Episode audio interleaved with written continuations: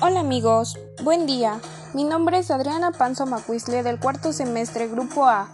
Hoy les contaré un cuento en inglés, espero sea de su agrado. Little Red Riding Hood. Little Red Riding Hood lived in a wood with her mother. One day, Little Red Riding Hood went to see her granny. She had an ice skate in her basket. On her way Little Red Riding Hood meets a wolf.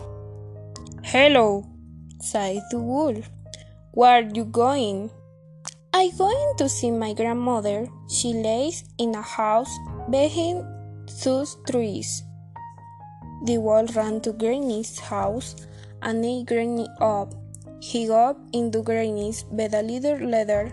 Little Red Riding Hood reached the house she loved at the wolf. Granny, what be days you have?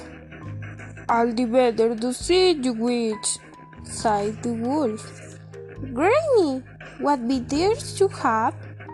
All the better to hear you witch, sighed the wolf.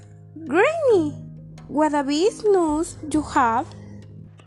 All the better do smell you witch, sighed the wolf.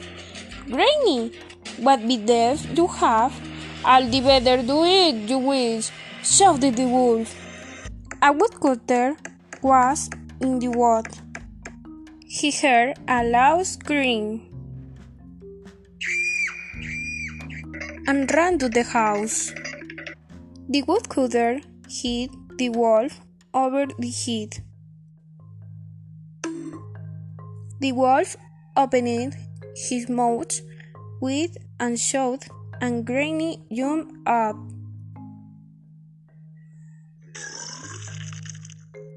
The wolf ran away, and Little Red Riding Hood never saw the wolf again. The end.